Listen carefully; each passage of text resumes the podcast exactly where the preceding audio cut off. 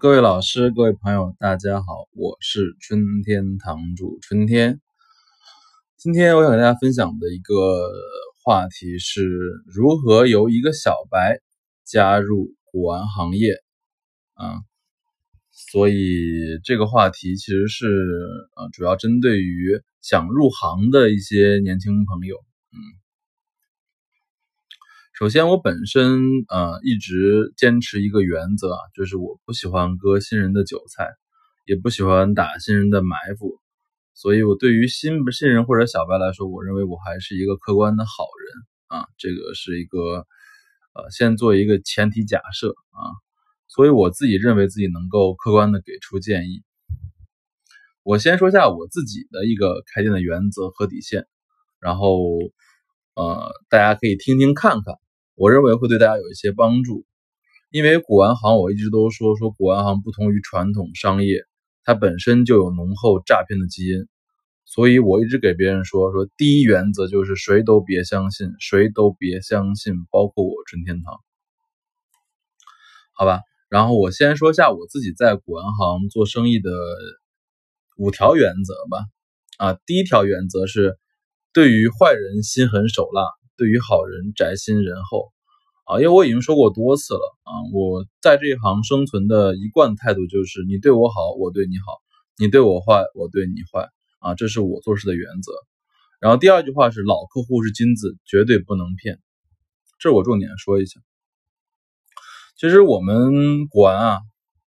认真说，如果你能鬼出规模，核心在于老客户规模在不断扩大，所以老客户。尤其是复购过两三次的老客户是真正的金子，你绝对不能够卖他不靠谱或者说比较有问题的东西啊！他们是绝对不能骗的客户。嗯，这里我也给大家提个醒，就是老客户的复购率是决定古玩是不是能做的长久的一个很重要的原因。嗯，第三，不相信任何人说的话，只相信自己的眼睛，强迫自己独立做决定！这里是我想给呃年轻朋友们分享的一个感受，就是说，我们虽然到古玩行想做古玩行，然后有很多专家可以去咨询，可以去问，但是在你真正收获、判断买货、进货的时候，尤其是买货进货的时候，请相信自己的眼睛，请自己的感受，强迫自己独立做决定啊，因为只有自己独立做决定，才能够独立的成长和快速的成长。第四。不要求所有人喜欢自己，做自己想做的事情啊，这也是我经常说的一个原则，就是说啊，我们开古玩店啊，我们不要求所有人喜欢我，因为我们也不要求我们能喜欢所有人，对，所以就找到喜欢你的人，然后你把你的你喜欢的瓷器卖给这些喜欢你的人就好了啊。所以做自己想做的事情，不要有别人干扰你，不要用别人的话干扰你。然后第五就是所有精力集中在重点客户上，为值得付出的人付出。啊，这句话其实就是我一直坚持的一句话，就是我们精力有限，我们的时间、精力，包括我们的感情都有限，我们不可能啊覆盖到所有的客户身上，我们只会把我们精力集中在重点客户上啊，因为他们才是我们真正可以合作一生的伙伴。然后第二，我也说一下我自己在古玩行做生意的底线吧，啊，底线。第一个就是自己店里只卖开门的东西啊，这应该是所有大行或者说专业人士都干的事情。就是我们自己店里面是不能卖不开门的或者说假的东西的，尤其是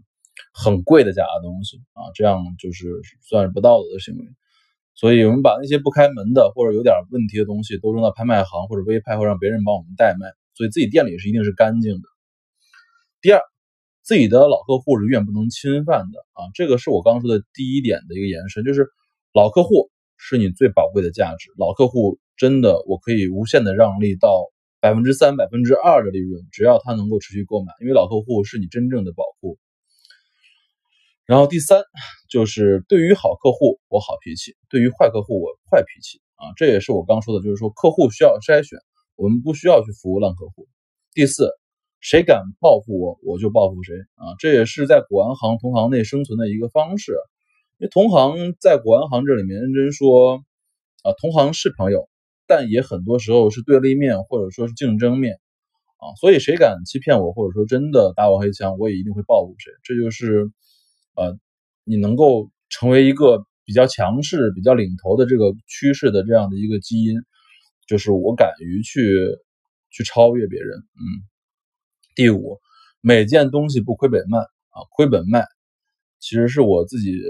比较不赞同的一个方式，因为你一旦选择了亏本卖东西，等于说你自己认为这东西就进错了嘛。